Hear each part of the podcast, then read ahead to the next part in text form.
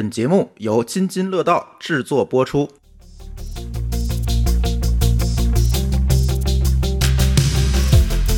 各位听友，大家好啊！这是久违了的科技乱炖。前两周因为我出差，所以没录。不过这期正好啊，我们聊聊呃苹果和华为。这个恰好这两个公司的产品，嗯、基本上是同一时间发的吧。然后也看到网上大家有很多的争论和讨论，但肯定作为科技乱炖来讲，不想聊这个没用的是吧？咱还是从这个呃技术还有产品的角度，我们去看一看。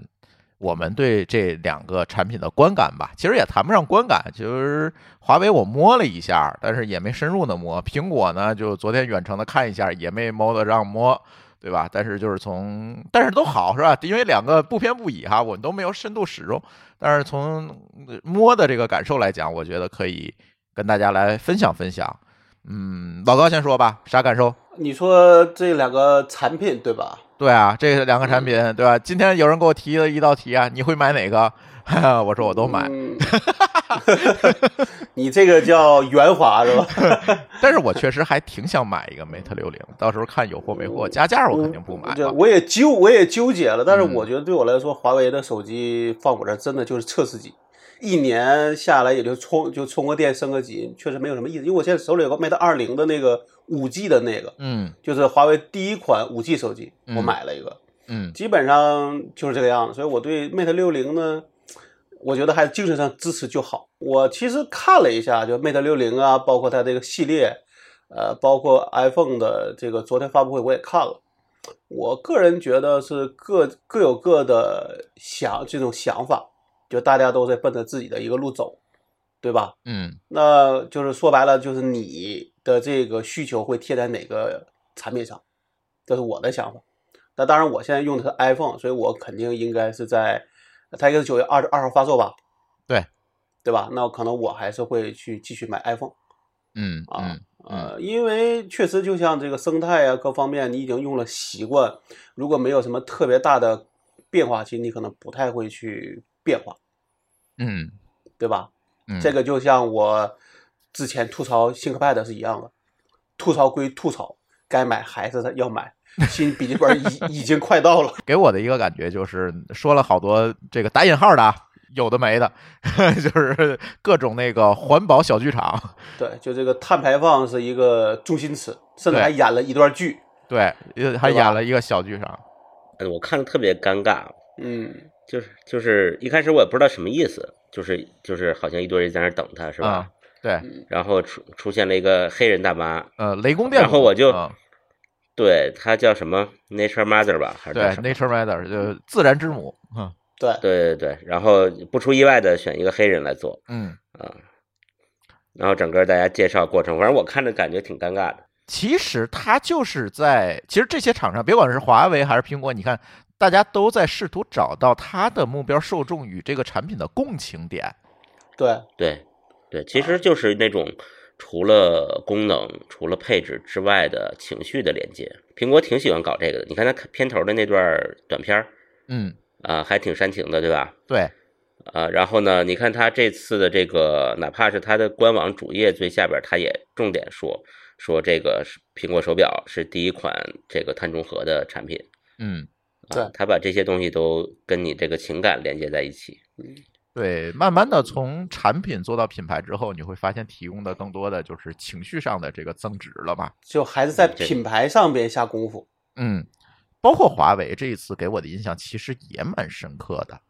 就是前一会儿我们在说芯片的这个事情啊，芯片事情可能我还稍微知道一点事情，但是从整个的产品的这个设计上来讲，我觉得还是贯彻了咱们。国内的这个品牌的理念，就是更多的会用一些小的产品功能上的创新来吸引大家。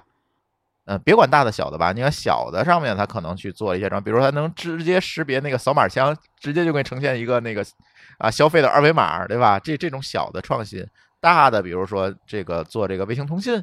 但是卫星通信呢，现在好像还没有人真正的能试哈，因为还要开通中国电信那个卫星服务。但是具体怎么样，咱先不说。就是在这些小的这种创新上，或者往前一步的这种创新上，其实华为做的还是更多的。如果我们比起今天苹果发布会里面的那些所谓的创新，我如果去看华为，从国内消费者的视角来看，显然华为的创新会更多，就或者叫更贴近用户吧。更贴近用户。对，对，我觉得其实啊，如果说呃生态这个话题的话，咱讲生态就是说不只是这一个设备，对。它周围有很多跟它周边的连接的，不管是大屏的电脑，还嗯。是这种小小屏，就是手表、手嗯。环儿，还是这种无屏的耳机，我觉得能跟苹果生态能够比一比的，也就是华为了。你把 Google 放哪儿去了？Google，我觉得 Google 它在硬件上就 Google 的硬件做的很一般，对，我个人觉得真的。嗯嗯。而且你看啊，华为还有什么东西？前两天我不是一直在研究这个，我我我就周期性的会研究墨水墨水屏，你知道吗？啊，对对对呃，不知道为什么，就是周期性的会琢磨着要买一个，又研究到华为那儿去了。嗯然后我发现华为的墨水屏和它的生态手机、电脑，哎，人家能建立连接，对，就是你在墨水屏上面记个笔记，自动同步的手机和电脑，这个玩意儿就和这个苹果的那些体验差不多了。嗯但是反正它的问题就是它这套生态跟反正也是封闭的啊，你用其他的这个其他阵营的产品也连不上去。对，嗯，就是你要用华为全家桶也能用的不错，现在感觉。反正我个人觉得，因为苹果的发布会的这这一次里边，呃，所有的变化基本上都被剧透过了，所以没有哎什么特别新没有悬念。嗯呃，手表反而给你出了个奥这个奥叫 Ultra Two，嗯，对吧？但是我觉得可能这个手表对我来说，可能隔一年一换更好。手表确实换不了那么勤，我现在还用六代呢。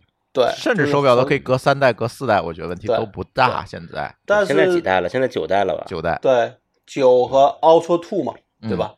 嗯，所以我今年可能就是只是会换个手机，嗯，别的可能没有什么太大的需求。当然不知道它十月份会不会有 iPad 的这个新款。至于说这个呃，华为是一个是没有发布会，突然产品就上市了，嗯反而变得轰动了，加上这个芯片。对，这次这次华为很神秘，反正我感觉也很神秘。今天的一个段子不是这么说了吗？苹果开完发布会了，华为的热搜依然没有变化。嗯，其实这也说明一种情绪了，我总觉得。嗯，对，华为其实就是就像刚才咱们说的，苹果把那个情感连接放在那些嗯。啊、比如说 LGBTQ 啊，嗯。或者是这个环保啊这些嗯事儿上，华为其实它也有它自己品牌的情感连接，但是它这个情感连接没法讲，对，就是不是特别能够大张旗鼓的讲出来，是，对吧？比如说。华为情感连接其实就是爱国主义、嗯。大国崛起，或嗯。者是说那种突破封锁，呃，嗯勇敢的那个硬刚是啊，呃，用黑科技来硬刚嗯啊、这个弯道超车，就这些词儿啊，这些词儿我们都能想到。我觉得华为情感连接是这件事儿，嗯，但是他又不会让大家大张旗鼓的去这么讲，他自己内部也不允许他们内部的人这么去讲。我觉得实质上消费者选择华为的理由，这个是占了挺大的一个因素。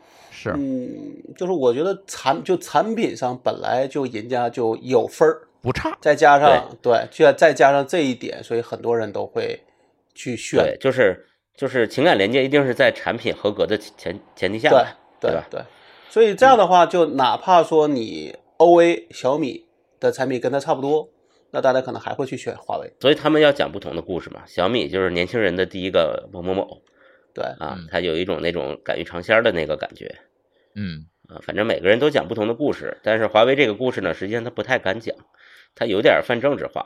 但是他迎合了大情绪啊。对，但实质上它确实是得意的，虽然他自己内部也要求不讲，对吧？对对，因为弄不好就会过了嘛。就是这个说这个问题，其实就不得不提到了，就是最近大家热议的这个芯片的问题嘛。其实大家看到了很多啊似真似假的消息，比如说我们的芯片这个科技突破了，是吧？我们能造七纳米了。有人说我们用了一个完全不同的工艺的方式，对吧？我我们绕过了这个呃相关的这个技术封锁啊，有有很多这样的传闻，但是官方一个都没证实啊。我觉得就是这些猜测现在都嗯不重要，因为我们找不到一个根源在哪里。我们能知道的就是说现在市场上的传言是怎么样子的，对吧？对吧？这这芯片技术突破了呀，等等，有很多传言。其实这个事儿，今天早晨我在那个腾讯直播时候也说，就是不要像那个小米儿一样盯着技术参数标。我觉得嗯这个事儿其实没有特别大的意义，因为最终用户看到的是你的功能，啊，看到的是用户能够用的爽不爽。对，其实最终体验的是。这个东西，你技术到底是多少支撑，其实关系不大。它当然是有一个线性增长的关系，但是这个线性增长关系，你啊十四纳米跟七纳米能够差多少？其实我们现在其实也不知道，对吧？其实你通过软件上的优化，你通过指令集的优化，是不是也能达到同样的效果？在低制程上能达到同样的效果，我们也不知道，因为我们不是专业的人士。但是可以跟大家说的是什么？就是芯片这个问题，造芯片这个问题，大家一定记住，它是它是个工程问题，它迟早它能搞定，对，只是它这只是时时间问题、代价问题。花多大代价的问题。而中国又有这个举国体制的这这个优势在哪儿？你说弄一帮人跟那儿突破了这个事情，我觉得有先例，而且到了今天，它也不是一个它永远解决不了的事儿，一定是这样。所以我觉得就是大家不要标着这个硬件的芯片制成的这个问题去看，现在最大的挑战、最需要努力的事情。但是这句话不是我自己编出来的，这个是华为的同学跟我说的，对吧？就是软件生态这件事情怎么赶上去？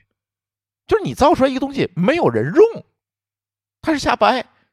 你说华为在国外现在华为在国外它没有人用，是因为它没有芯片吗？是因为它造不出手机吗？是因为它装不了 Google 框架呀？那你装不了 Google 框架，就一大趴的应用你都用不了。嗯而 Google 是制裁你，是不让你用这个 Google 空间，因为 Google 的它那个架构是上层那个开源的，你可以改一个鸿蒙出来，对吧？那么还呃里面内核还有一部分那是闭源的，那 Google GS 呃 GMS 是闭源的呀。对那个东西它不授权给你，你是用不了的。而那个如果用不了，你一大趴的软件生态你是接触不到的。对因为它是基础嘛。这个事儿你怎么去突破？这个也是鸿蒙现在找到这很多开发者，包括我们在内去做这个鸿蒙开发者社区主要的一个原因，他要突破这件事情。但是这个的时间，它就不是说举国之力咱就能搞定的，嗯，这是需要生态甚至产业整个的这个圈子是吧？你是不是 IT 行业，你都在在上面默认的要给我开发一个软件，开发一个软件，就我们家一破空调，它都能有一个苹果的应用，你找鸿蒙应用它没有，为什么？因为他觉他觉得这个占有率高，他必须要做一个，但是那个占有率低，他就不需要做。那什么时候把这个生态、这个网络效应搭建起来，这个事儿它它才有知，这个是最要命的。他现在，所以现在华为在推它的 HMS，对吧？其实它就是对 GM GSM 的那个呃平替平替嘛，对吧？它在嗯在里面也支持了一些基础架构要做这些，但是有多少人基于它开发？有多少人默认的把它作为一个选项在上面开发？这才是一个问题。其实可以说说这个生态啊。所谓生态，就是我一个厂商，我做了很多东西，呃，都是我自己做的，这不行，一定是上面有开发者。嗯，就好像大家可以简单的理解成，就是苹果那 App Store，对吧？对，App Store 里边那些东西都绝大多数九成九都不是苹果自己开发的，当然也有他自己做的。嗯，啊，别的开发者，那为什么会有这样的一个活跃的这个这个商店的氛围呢？其实最重要的一件事儿就是开发者赚到钱了。对，啊，那开发者能在你的这个里边儿提交了你的应用商店，并且被消费者安装了、消费了，他能赚到钱，他就会跟你一起玩儿。那开发者赚到钱，其实还有两个方法，一个是像苹果那样非常健康，就是我上了他的商店，然后呢，这个我在这个我的 app 里边加了广告或者是付费，那最终消费者能够从这里边给我钱，我就能用。还有一种方法呢，就是呃补贴，嗯比如说华为说你开发者到我的商店来，一年我给你发十万块钱工资，嗯呃打引号的工资，就是说我给你做补贴，就好像朱峰刚才说的空调，比如说美的，美的自己自己有一个智能家居的一个应用，跟那个米家差不多。对啊，然后这个这个那鸿蒙没如果没有怎么办？鸿蒙给美的钱，说你在我这上一个，我不光不跟你要钱啊，我给你钱，那美的可能就在这儿做一个。对，啊，就看这个这个华为是想怎么启动了。我觉得可能这种方式会快一点，但是实际上也贴不起。对，而且当千上万的这个生态，你怎么就能全自己贴起来？这个很难啊。这个事儿呢，我毕竟应该叫完整经历了我们那时候那个叫什么来着？呃，微微微软那个手机操作系统叫啥来着？Windows Phone。Windows Phone，嗯对吧？Windows Phone 就是一个这样的情况，就是它呃没有人用，然后补贴补贴到最后呢，大家就变成了应付心态。应付心态就是说，你给我你一个 APP，比如说你给我一万块钱，对吧？我就套壳做十个，但每个呢就是看着是这么回事，但其实没有什么意义了。好，嗯我赚了三万块钱，我就走了。然后薅你的应羊毛来了。对你的应用商店里就是一堆垃圾，嗯，这个是我们能够知道的，包括 Windows 的那个那个 App Store 也是一样的，就里边就现在可能会稍微好一些，但在初期的时候里边都是一堆垃圾，那一堆垃圾都不是说呃这个这个这个人愿意做出来，而是因为他只想套利，对吧？你不是给我补贴吗？你一个给我一万块钱，对吧？那我就做十个，做二十个，哎，这事儿啊，我觉得这事儿也展开了说，就特别像咱们政府想发展地方经济，嗯就是你，然后动不动给人发补贴，你本来让这个市场更活跃一点，放松一点，对吧？大家就活跃了，他非不，他就闹补贴，最后弄贴出一堆全是骗子，对啊，把你这个羊毛薅走了，都是薅补贴来的，最后对对嗯，但是就还是要在这里边有你真正的价值，你才能吸引人在这愿意把这个东西做好，甚至他自己出钱去做。嗯，他怎么建立这个正反馈螺旋？其实这是最重要的。对对，但是现在呢就很那就很痛苦，因为你在跟其他的相对已经做起来的生态去比，你可能还是一个一，别人可能是一百了，嗯，那你怎么去说服别这个别人在你这上面也愿意去做？这个可能是一个非常大的问题。最后有可能是华为跟苹果隔空 PK，然后小米死了，啊也未可知。不就是就是老这个老大跟老二打，然后老三老四死其中死一个，对吧而且不一定是不白的，不一定是小米，也可能是 OV 啊。所以你今天看到一条新闻，就是华为跟小米联盟了，呃，不是，就是交叉授权。交叉授权啊，这其实就相当于专利联盟嘛。因为华为最早它它一直做 to B 的嘛，对，做 to B 的市场上，大家都对华为有一个共同的看法，就是这个所所到之处寸草不生对对对，啊。人经常咱群里的李晨老师天天吐槽嘛。对前华前华为人，对吧？对 对，所谓寸草不生什么意思啊？就是他内心里其实没有做生态的意识。哎，我也想说这件事情，他没有生态做生态的基因。对，就像苹果其实也干过这种事儿，对吧？嗯，啊，就是某一个应用突然火了，然后呢，他评估半天，就自己做的系统里了。对，啊，微软也干过这事儿，IE 不就是吗？嗯，对，对，然后华为呢也经常这么干，就是呃有一些生态合作伙伴东西做的不错，最后他抄一个，呃，靠着他自己的强大的渠道就给人干死了。嗯反正这个大公司只要他稍微一动，可能就碾压了一堆小公司，这是很正常的。但是提到大公司啊，还是这次苹果对我给我的印象非常深哈。这个这个发布会真的，我今天想找亮点，我拿着放大镜找，我其实也没找着多少啊、要不咱强行给他找找亮点吧？嗯，我先说啊，我先说啊，这个钛合金的这个东西，这个壳更轻了，我觉得可能对我来讲是一个亮点。我这手指头有点受不了了，现在拿它。轻，啊我我的 PM 能轻二十克，对啊，你别看这嗯二十克，其实放在手指头上，这是很大的一个重量，一个鸡蛋这么重了啊，对对吧？二一个呢，就是它那个开关，静音开关嗯变了，变成一个多功能键了。还有点担心，你知道吧？这我啊，他一开始爆出料的时候，我挺担心的，我觉得这么干是不是有点傻逼呀、对吧？就唯一一个物理按键，我有一个正反馈的物理按键，又给我干掉了，没有什么东西可以让我摁了，知道吗？让我一眼扫过去就知道状态。就是它陆续的我干掉很多东西在手机市场。第一个，我最喜欢手机上那个指示灯，现在各个手机都没了，没了。第二个，这个那个实体 Home 键也给我弄没了，现在又奔那个静音键去了。耳机插孔现在是这个静音键，啊！对。嗯，啊，都没了，。静音键，静音键真的是非常，你知道我最早这个进入到智能手机的时候，嗯。我看中的那个 Palm 就是有静音静音开关，啊，对。因为因为它这个静音开关，你一眼就知道你手机是不是静了音，对。对吧？它它搬到这边，它有个颜色嘛，对，你这个用久了你就很清楚。嗯，然后 Palm 后来到苹果手机出来也一开，它应该是在第一版就有，对嗯一直坚持到现在，一直坚持到现在，终于没了。啊，终于干掉了。我觉得这个事儿，我靠，能不能行啊？对我一开始我也是这么想的，你知道吗？但是我在发布会上看了这个东西之后，我有了新的想法。为什么？我又回顾了一下，我到底有多少机会摁那个惊人键？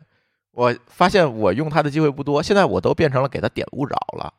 其实不是那个摁静音了，因为勿扰的话，它打都打不进来。对，打都打不进来，因为比如说我录音的时候，我更多的可能就是打勿扰，别人打都打不进来，任何消息我都看不见，是最好的。我单纯的给它静音的需求其实变少了。在这种情况下，如果那个键它可以定义成进入勿扰模式，我看是可以。钟文泽那个评测上我也看了，可以做成一个勿扰模式。那我觉得好像它的利用率又提高了，所以我现在变成了一个中性观点。对，它肯定是提高利用率，啊但是就是说你没法在手机不动不动它的不开这个屏幕的前提下看出来状态。你没用十四的吗？屏幕常亮了。哦，是吗？对啊，所以上面已经显示了是吧？对啊，你肯定它会有那个状态嘛。啊，请升级，有道理。请其实升级谢谢它这么改应该是，哦，你这么一说，我大概能 get 到点了。就第一个是屏幕常亮能看到状态，第二个是他手机上的状态其实比以前多了。对以前你可以认为这个声音有没声，这是两个两个状态的状态。对，但是现在有勿扰模式啊，有这种那种的。对，这种什么专注模式，什么这模式那模式的，对啊，所以一个开关其实就不能涵盖所有情况了。对，所以在这种情况下，我就想通了，你知道吧？所以还好。再有一个就是大家诟病已久的这充电口的问题嘛，我看很多人说，今天早上直播的时候，有人跟我说，我终于可以少带一根线了。我说你再想想再回答这个问题，你还得带这么多根线啊？无非是以前的线你浪费了，还得买根新线，对吧？你不可能只用一根线打天下，你这根线又给电脑充，又给笔记本充，呃，又给手机充，也不太可能。你因为你多数情况下你你同时用的呀，不是不是，就是我跟你说，我现在是什么什么什么情况啊？我是一个充电上有四有四个口，嗯，一个苹果呃手表的，一个手机的，两根 Type C。对，就算是我这个 iPhone 的，我能省那三根线，我是省还是省不了啊因。为因为你有时候你需要可能需要同时充，对所以一根线是不够的，啊，对，因为你设备很多。那对，对我这儿还有一个 AirPod 呢啊，AirPod 那个耳机那个东西也是以前的那个那个 Lightning 的口，啊、对，所以你那根线还得继续留一段时间。啊是那鞋得留着呢。嗯，对，所以没有意义，对吧？所以我看那个呢，就是一个路人感啊，好好换了啊，我知道了，换了，我就换根线吧，啊，就是，而且他那个这次你们要注意一下，他在那个呃 iPhone 十五的版本下，它那个速率是二点零的速率，对，对，只有在 Pro 上才是三点一的速率，是实际的速率。对，就实际嘛不。过这个不重要，因为现在很少用那个线传数据，就都是呃充电。啊，对对对对没错。但是这里有一个问题啊，它为了给这个三点一的这个线匹配上功能，它就多做了一个功能嘛，就是你可以把手机当摄像头，那个数据是传输传输到电脑或者移动硬盘里面去的，它做了一个这么样的一个功能，它就是为了体现哦，这是一个专业市场的可以用的一个产品，但是呢，并没有匹配到所有系列上。啊，也是精准切割了，就这事儿肯定是一个趋势嘛，对吧？你不嗯能第一年就这样，那肯定这个老设备啊、老接口是慢慢淘这个淘汰的呀。但是就是其他人觉得比较惊艳的改变呢，对于我来讲有点无感。比如说啊呃，Max 的 Pro Max 的摄像头又提升了啊，五倍变焦啊，这些东西呢，我就扫个码算了，是吧？我啊，对我拍照还拍的比较多，啊对，那你继续买 Pro Max，而且它和我的 它和我的十二相比，肯定提升还是比较大的啊。对是这个提升肯定是一千二百万变成四千八百万了，这个提升还挺大，四倍的提升了。这个肯定是嗯有提升的，但是呃，作为我来讲，可能使用的空间就不大，所以这次我觉得可能还是一个 Pro 就解决了，就算了。所以你没有上它的圈套，它就嗯因为提升了摄像头，所以提升了空间，又提升了 iCloud，这些都是跟那个摄像拍照有关的。都是跟它有关的，但是我就不上这个圈套了，我觉得也够用了，就算了。真的。够了。我觉啊得其实一般用途 Pro 就够了。对，但是你说其他的这个苹果发布会里带来的惊艳的感觉和功能，真的没有。尤其手表就更没有手表想都那有。那个手表那个捏手指的那个功能，我觉得还挺好的那个在巴黎就有，你把残疾人辅助功能打开，你就看见了。啊。我没有拔，这倒是。只不过它识别可能没有精准，没有这么精准，你可能要慢一点识别，但是它有，早就有了这个功能。因为以前就是他又为了解决，比如说你只有一个胳膊，你怎么用这手表？嗯，嗯，对，那这样的话，有道理它就提供这辅助，以前就有啊。他现在的意思就是，你作为健康人也可以像残疾人一样用手表了。因为它的识别的精准度提高了，因为它在芯片这个级别上，它做了一些 AI 的特定的这些啊东西嘛，所以就可以给它，就是它可以更加的工程化、产品化，然后给更多的人来用。其实是它想体现这个东西，他这手表是不是还得你学习一下？比如你戴上捏一下，让它记录，应该捏一下，不用不用不用就跟那个录指纹那似的。应该不用，应该不用。这个大家的手势都差不太多，应该已经训练过。这就是训练出来的本地模型。对，嗯，而且这次你会发现，他一句 AI 没有说，对吧？他只提了几句机器学习。对，但是全程都贯彻了 AI 这这件事儿。从一开始，我可以离线的啊问手表我的健康数据，因为健康数据不是在线数据啊，是本地数据，对吧？我可以离线的去问，那这个就是本地大语言模型啊，嗯，对吧？而且他特别说了，只支持英语和普通话，目前我就我就笑了，不厚道是吧你训练的时候，显然就这两种语料语料多嘛，对吧？对，别的东西它训不出来。对，再有一个它模型的容量和空间的问题嘛，就是它不可能说一下子都给它加进来。这个，哎，一说到这一点，那也肯定是一个本地大模型干的事儿，对吧？然后呢，紧接着就是它的这几个芯片吧，特别有意思。你看，跟华为比，为什么我就说大家别盯着这个硬件配置去看这件事情，你容易落到别人的圈套里。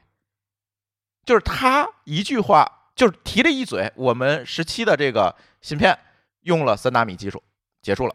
这句话我甚至都漏过去了，后来有人提醒我，我才听见，就结束了。然后他更多的提提到的就是这个芯片给大家带来的新的体验感受，结合到用户这一层能够获得什么？比如说，他有了英伟达上的光追了，对吧？那个带光追的游戏可以在手机上打了啊！我提高了 GPU 性能，我提高了有一个专门用于机器学习推理的一个模块，对吧？我可以在上面去跑本地的模型。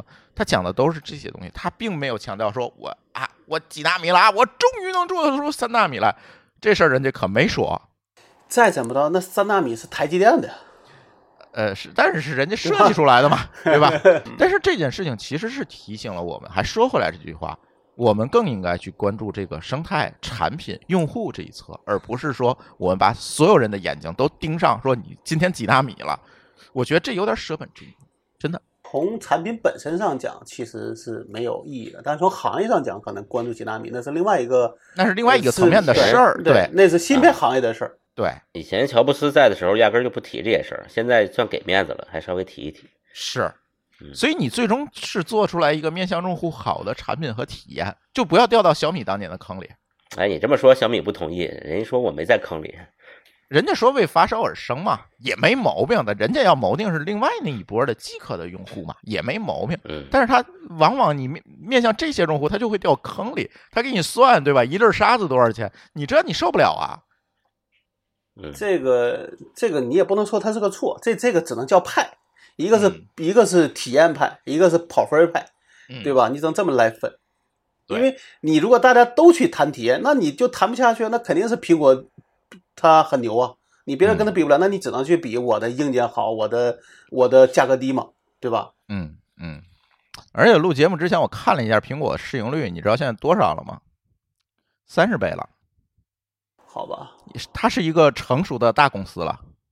这个时候，我们就可以理解为什么它的发布会没有更多的哎让人惊艳的这种对吧？哎非常牛逼的创新，因为它更加的就走入了成熟稳定，就像 ThinkPad 不能那条路了。太冒险，对，不能太冒险了。就变成 ThinkPad 了，慢慢就的，它其实，在忙这样，就是它可能不会把一个新技术去冒尖儿去用，对，而是会等到别人先走一步，然后再往前，他再来去放大，就像五 G 一样，对吧？其实它不是第一个推五 G 产品的，对，嗯，这就跟华为这个成长当中的品牌完完全全不一样的路数嘛，对吧？所以你拿这两个品牌在一块儿比的话，你必须有一个前提条件，就是一个是成长当中的品牌，一个呢是进入了稳定期的品牌，他们采取的市场和产品的策略是完全不一样的。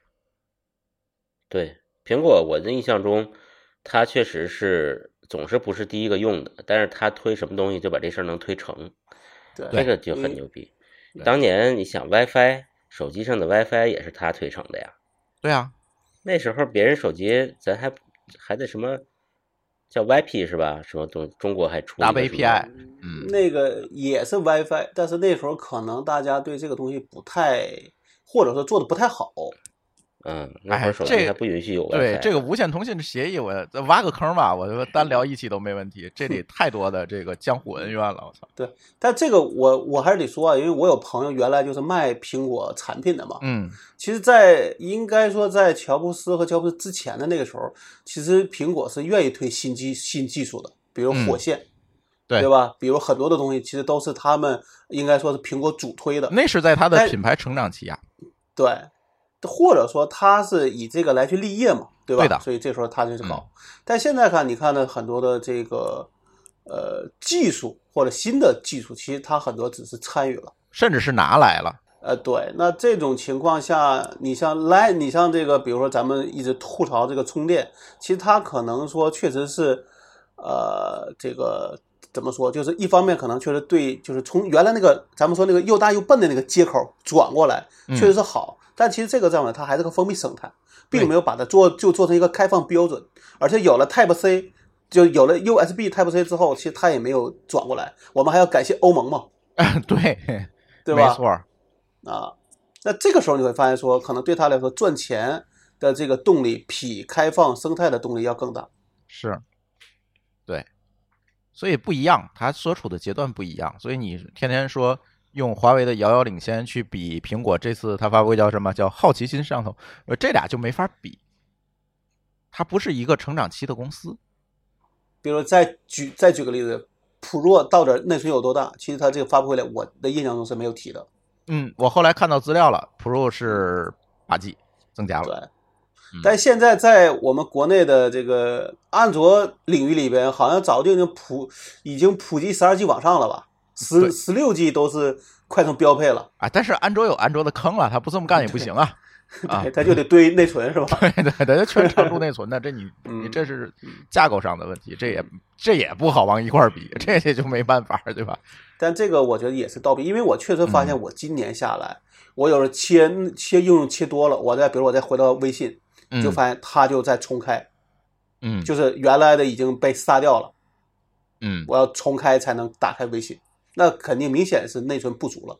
是我现在也经常会遇到这种问题了。嗯，我觉得手机上不装微信就可以少升级一代。呃，对我来说是内存减半，对，张小张张小龙肯定买了股票了，啊，不是苹果的，就是买内存厂的。这这都是开玩笑。其实这个你你要说搞也很简单，你就把聊天记录都删掉，你就清静了。但你会删吗？当然不可能啊，对呀、对吧？嗯，聊天记录删了，这些人都不知道是谁了。就废了，就我我我有时候我真的我看朋友圈的时候，我得看一眼，就我想知道这人是谁，我得去聊天记录里翻一翻。然后如果发现我的聊天是空的，就大概意味着这个人啊，从这四五年没有跟我说过话，嗯嗯嗯，对我有时也是这么翻一下。嗯因为确实想不起来。然后翻一下，发现三四年以前还有一件事聊到半截儿，还可能继续再聊上。对对对，这反射弧太长了。呃，另外还有一个就是咱还得回到这个电脑的一个最大的一个东西，就是这个 CPU。哎，对吧？他刚才你说他提了一句三纳米，但其实我一直觉得三纳米给我感觉，你其实可以去举报他去。你说它那个三纳米肯定是堆出来那种三纳米，呃，不是叫等效三纳米，等效三纳米嘛，对吧？不可对但是能做成三纳米嘛。对，他在他的这个 PPT 可里边可写的就是三纳米啊。嗯，现在这个事儿应该是约定俗成，都是等效吧？从七纳米开始好像就都是等效的了，就没有从从十四纳米开始往下，应该都是等效的。啊，对，我的意思是说，就不需要特别的嗯，指明了。对但是这个事情，有些人会，所以说你要知道为什么英特尔最后要改了它的那个制程的名，这个制程名称，就因为它那个制程名称其实是想跟着你的真实纳米去走的，但这么干的话就就被坑了。就被别人坑他了。自己坑了。对对，所以它也改成就是比如叫一叫英特尔七、英特尔四、英特尔三，但是它算是有节操的，后面没叫纳米啊，啊，它这是嗯其实这就是全行业在通货膨胀，你非自己独善其身，那不行，那肯定被卷死。对，所以说这事儿，当然说这个咱也就是这么说嘛。但你但你会发现，我这里边我比较奇，就是在这个方面我最最奇怪的一点就是，它这个 CPU 不叫 A 十七，叫 A 嗯 A 十七 Pro。对。那 A 十七去哪儿了呢？我突然有一个想法啊，嗯这事儿只能明年能够验证了。就嗯明年的，如果按照现在这个例子，应该叫 A 十六了，对吧对，？A 十六和 A 十六 Plus 可能用的是 A 十七，啊，就是它连这个 CPU 都给你一刀给你砍下去一些，嗯嗯嗯啊那这样对他说的成本可能会更低。嗯，就是永远用上一代降级的做下一代产品，对吧？因为现在是说只是降级，就只是你用的是前年的，但是不是前年的降级产品。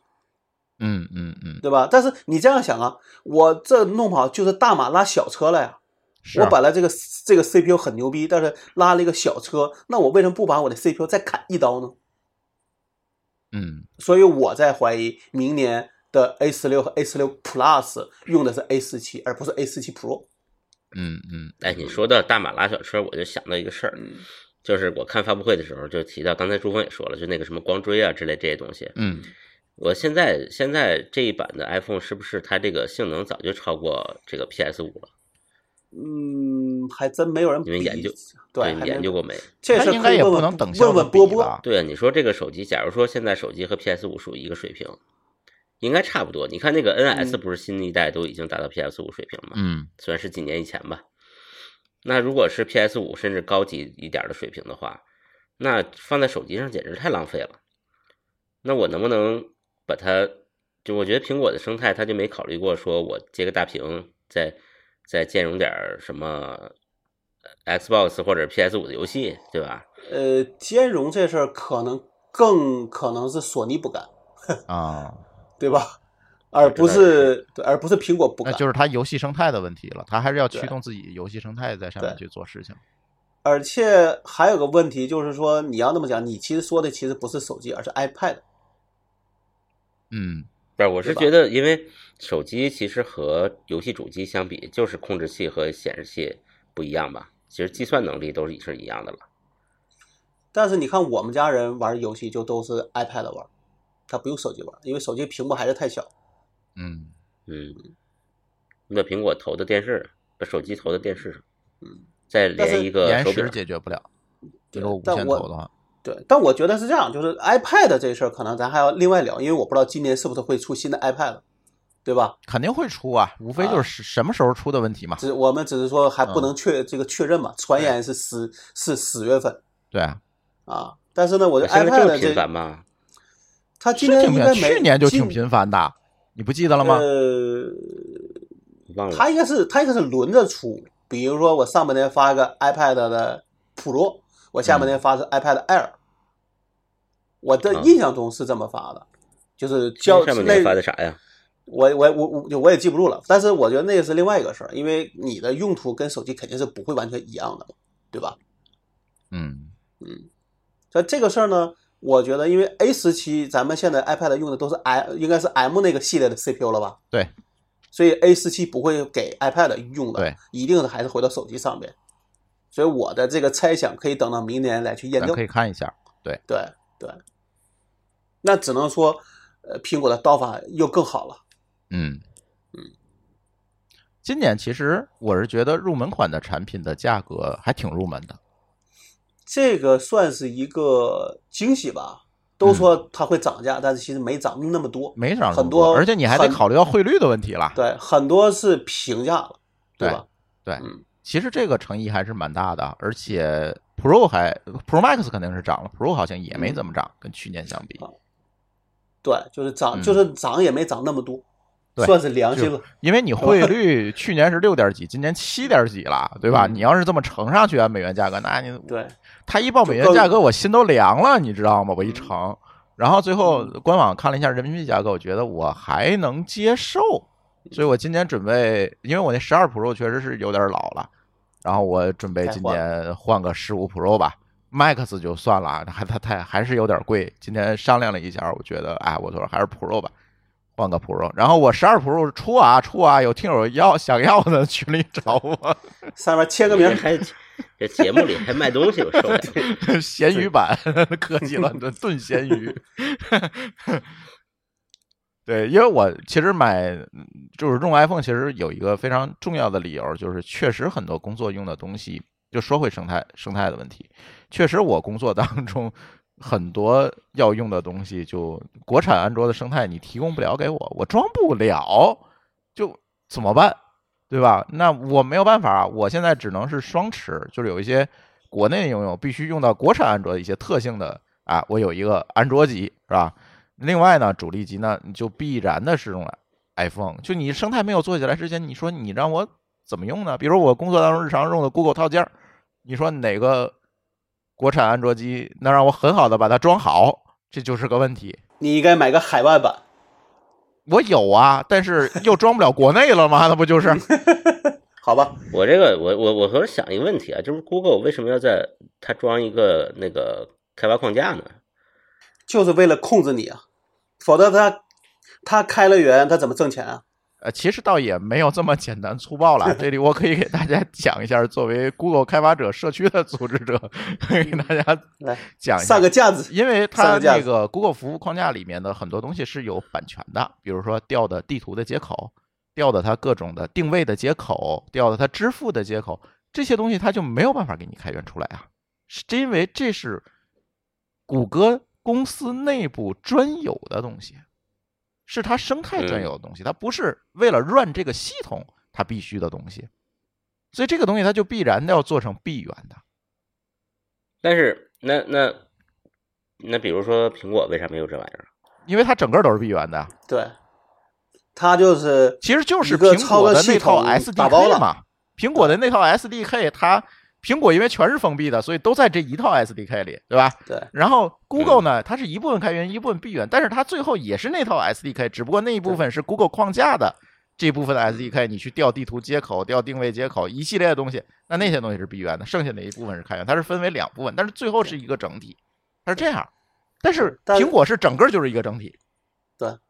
就它没把它拆开，因为啊这有谷 license 谷歌是给是给拆开了，对，因为这里是嗯由谷歌公司提供了很多服务，比如说你调地图接口，这必然是 Google 的 license 嘛，这些地图数据嘛。但是这个在我看来，其实也是为了它的生态能够能够怎么说，哎能够控能够有控制力吧？它有对吧因为搭护城河的意愿，对对，在这件事你像情因为我我以前啊，我以前就想，比如说像 Gmail 这种应用，那为什么一定要装一个服务框架再装它？你在苹果上感觉也，或者其他的邮箱什么的应用也都是很独立的。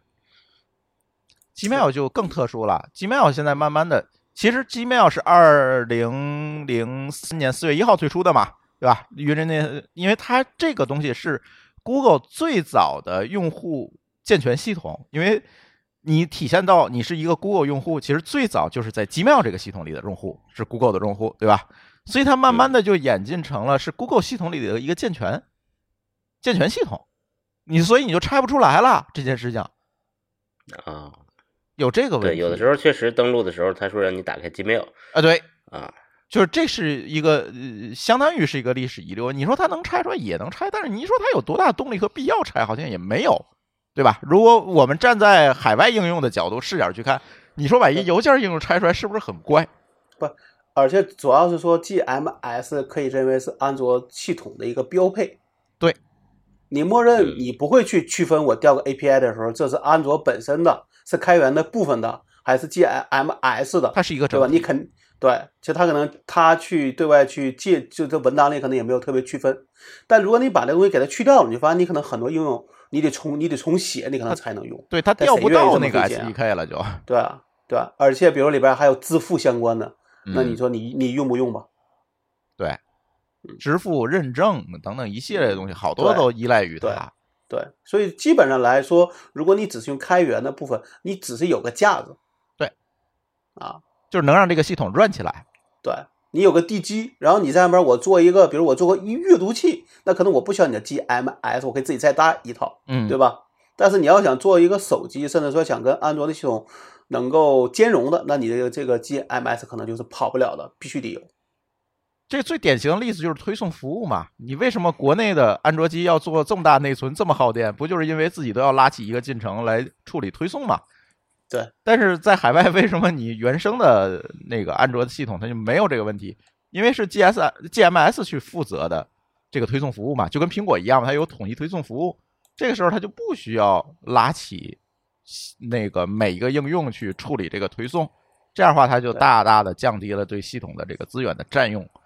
这也也是一个可以省电。对啊，但是你在国内这事儿就不可行嘛。当时咱推那个统一推送联盟，最后那不是也一地鸡毛嘛？啊，这一说又多了。但是就是问题就在于说，这个生态真的不是那么好建了。嗯，安卓我觉得到现在也只能说还还可以，但是你会发现，比如说新版本，现在大家跟的都慢，因为各有各的心思。确实各有各的心思。这次上周我不是咱就没录音嘛，我就跑上海参加 Google 的这个开发者大会去了。然后呢，在这个开发者大会以及后面，他们跟我们的开发者又开了一个小的这个一天的一个会吧。其实他把所有产品线的负责人，他诚意很深啊，诚意很大。他把所有产品线的负责人都从美国拉来了，一对一的座谈啊，去聊他们的产品计划啊，别管云的、AI 的、Flutter 的、Web 的，把这些产品经理都弄来了，都弄中国来了，然后大家坐在那儿聊，然后给我一个非常深的一个感觉，就是说，嗯，苹果啊，我们今天通过发布会我能看出来，它就是继续走它的消费电子路线嘛，其实还是做这一趴。Google 慢慢的，它更想去做互联网领域的运营商了，就是基础设施的提供者。你看，它这次推出了很多的这个 AI 的服务，都是基于 Google Cloud 的，都是在这个上面的。而且它与它的 Cloud 服务去做了非常非常无缝的整合和连接，也就是你就像调一个计算资源一样，你就可以把 AI 的资源拉起来，然后让做各种事儿，去微调模型，去做训练，甚至说做这个提示词的这个处理器等等这些，它都提供了，就给你提供了一套底层的基础设施。好，剩下的生态往上摞的事儿，做消费电子的事儿，其他厂商去做。啊，生态合作伙伴去做，这些开发者去做，我不管，我就做我当我做运营商做 ISP 提供基础设施服务的钱。给我的感觉啊，这个一个礼拜的会给我的一个整体的感觉就是这样，所以大家可能将来就是走不同的路线了。刚才咱也说到，它硬件不好，对吧？它硬件做的很少，但是发布会上，在 Google 的发布会上。它更多的讲的是，我们推出了一套互联互通的服务，大家都可以接进来。我把这个服务做得多好，而不是说我做了多么牛逼的一个智能硬件。这个思路就完全不一样。它更多就把开发者弄来，然后告诉你，哎，我这个 SDK 很好接，对吧？你用我这个啊，配对什么的都能解决，都好，都比别的好用。他卖的是这个了。最后他是收了互联网服务的过路费，他等于修了一个收费站嘛。在互联网这条高速公路上愣修出来一个收费站，你想跑得快点儿，来走我这条车道；你想跑得慢，继续在那条车道上跑。啊，基本上就是这个。嗯，跟微信差不多，反正大家都是殊途同归。哎，对，可能跟微信还不太一样，是吧？Twitter 可能往微信那上去走了哈，X 往微信走了，就是他想做大一统的这个应用嘛。但是在海外这个东西能不能？做好，这又是另外一件事情了。我们这期节目就不讨论了。但是 Google 呢，更想做的就是运营商的活儿，就是基础设施的活儿。给我的感觉，反正这次哎也正好聊聊这个 Google 的发布会哈。你看这几天，这个这个是实体去参加的，所以感受可能就更深一点。对呀、我们还没问某高老师他换不换呢，对吧？嗯，我我我都挑好颜色了。我就准备换那个钛金属原色那个，哎，一样，同款，多大的？五幺二。呃，我不一定，也许是二五六。啊因为我现在二五六呢，其实用的还还剩不少呢。我现在五幺二的还剩一半，所以我必须换五幺二 我那我跟你们可能不一样，我可能还会选黑色。啊。我但是还是我觉得原色的好看。嗯，呃，因为我觉得这个一。我还真没注意说原色到底它算是黄色还算什么颜色？你去看那个钟文泽今天早上发那视频，他发出来了。好，好，我那我那我觉得还就看一眼挺漂亮我再我再啊决定。就是那个什么，你看好多户外运动的杯子呀、炉子，那都不是钛的吗？就是那个色儿，嗯，嗯它是一种比较比较暗的金属色，啊，还是偏黄是吧？比较暗的金属色，但是它有点黄头儿，但那黄的颜色不是很重。那我可能还会选黑选黑色，但是我可能今年不能再买二五六的，我要买五幺二的了。啊也不高了。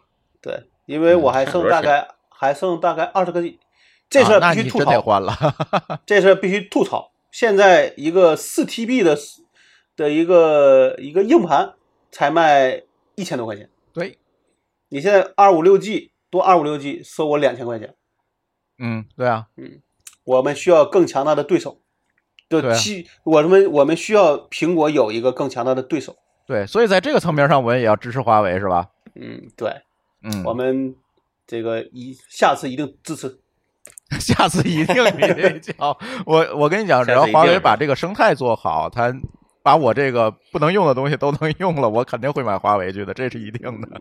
对，但但因因为我的问题是，你那个他那个手机也不便宜嘛，对吧？也也得六七千嘛。对，对，你说你拿个一千，然后你一年用那么一天，用二十四小时，然后剩下时间就是充电更新一下，但确实是没这么近。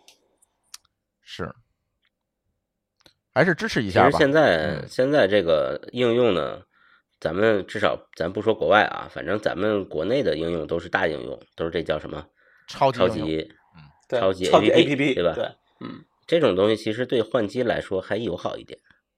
他们相当于加了个虚拟层嘛。对，嗯，但是，哎呀，但是我手机里就是哪儿的应用都有啊，它不仅限于国内的应用，这事儿就烦了。啊，你是属于特殊情况，对我肯定是属于没有没有代表没有普遍意义。对，所以大家如果没有我这特殊情况的话，你们就买华为去啊。对啊，支我就是持帮我们支持一把。对 对。但我觉得其实咱最后可以再说一下刚才说的那个加速器的那个事儿，我觉得倒还挺有意思的。嗯对，嗯，就是我看了一下那个文章啊，我基本上各个群里边跟那个相关的文章我应该都看了。就现在不是说，哎，大家说这个芯片行业最大的瓶颈就是光刻机嘛，嗯对吧？那光刻机里边有有三大部，有三大痛点：嗯光源、透镜和那个双工作台。嗯那因为你这个阿斯麦，其实在这个领域里边已经做了，应该至少就从现在看，EUV 这个这个上面可能已经投投入了十年以上。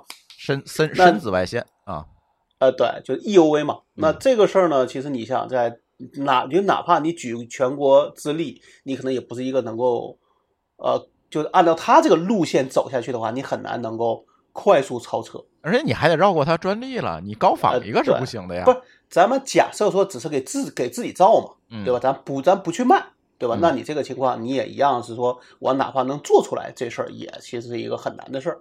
嗯但现在呢，呃，据说是有一个弯道超车的一个方案，因为因为阿斯麦他要把这个他的设备卖到全球，所以所以他的设备不能太大，嗯对吧？他得做成小型化，所以他们就是其实它的难点是把这个透镜、把光源做到小型化这个事儿上讲是花了很大的力气。嗯，但咱们也说这个确实人家。